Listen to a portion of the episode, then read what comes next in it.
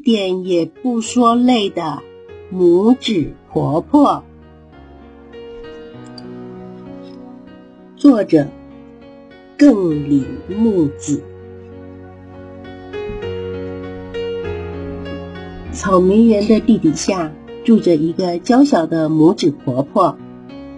草莓结果的时候，拇指婆婆就得把它们染成红色。有一年，离春天到来的日子还很久，天气却已经变暖，不再下雪了，反而下着连绵不停的春雨。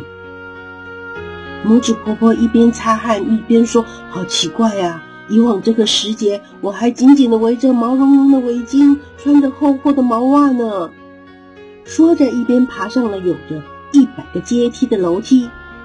一爬到地面上，拇指婆婆愣住了。放眼望去，草莓园里到处都开展着大片大片青绿色的叶子。哎呀，不得了了！这个时候，草莓叶子已经长得这么好，再不久就会开花结果了。等结出果实，我就要开始染色了。看来我得赶紧准备很多红色才行啊！拇指婆婆一刻不停地跑下一百阶的阶梯，急着要赶快回到家里。一回到家里，拇指婆婆马上跑进制作草莓颜色的工作房，往一个大水瓶里查看。水瓶里装着的是充分吸取阳光的水，这些水是顺着树根一点一滴流进水瓶里的。哎呀呀！用来做草莓颜色的水竟然只积了这么一点点。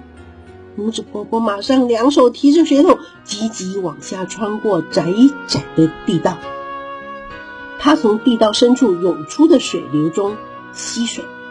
再挑着水爬上阶梯，到地面上，接着让水彻底的与阳光搅拌混合，再挑着水爬下阶梯，回到工作房，把水倒进水瓶里，然后再去积水，挑水爬上地面，返回工作旁，往水瓶里倒水，爬上地面，返回工作房。倒水，园子里已经绽放着许多小小的像星星般的草莓花了。哇，我得加快速度才行啊！拇指婆婆还有更重要的工作要做呢。她挖出土中的绿色石头，再把石头敲碎，咔咔咔咔咔咔咔。拇指婆婆的双手起满了水泡，她还是日夜不停的工作，咔咔咔。在拇指婆婆埋头工作的时候，地面上的花也开始凋谢，结出了青色的果实。拇指婆婆把细碎的绿色石头倒进了吸满阳光的水中，水立刻变成了红色。完成了！拇指婆婆赶紧将红色的水装进桶子里，然后跑着爬上一阶又一阶的阶梯。拇指婆婆拿起刷子，将一颗颗的草莓涂上红色。哎，好像变冷了。这真是个奇怪的天气呀！一下雪，草莓还来不及完全变红，就会冻坏，太可怜了。地上、地下，拇指婆婆来来回回爬上爬下，至少千遍。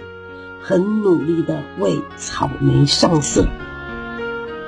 黄昏了，大地呼呼的吹起了冷风。拇指婆婆比之前更起劲的挥动着刷子，终于染完了。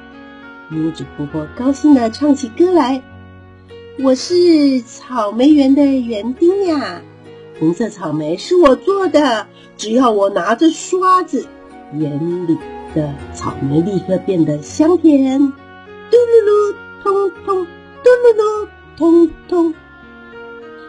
忙完了这些不是草莓正常生长时节的工作，拇指婆婆回到弟弟的家里，她钻进被窝里，期待明天有满园红彤彤的草原。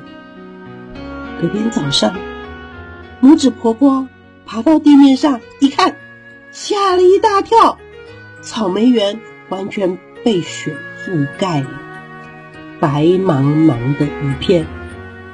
哦，不见了，都不见了！我染红的草莓都不见了。拇指婆婆哭了起来。这时，一只兔子经过，在拇指婆婆脚边扒着雪。草莓，是草莓，雪的下面是草莓，是又红又甜的草莓。森林里的动物们都跑了过来，看着大家挖草莓的样子，拇指婆婆开心的笑了。拇指婆婆也从雪底下挖出一枚冰冻的草莓，他抱着草莓走下长长的阶梯。太好了！所有的心血总算没有白费，可是啊，我怎么觉得好累呢？听着动物们的欢笑声，拇指婆婆不知不觉的进入了梦乡。这个故事就说完了。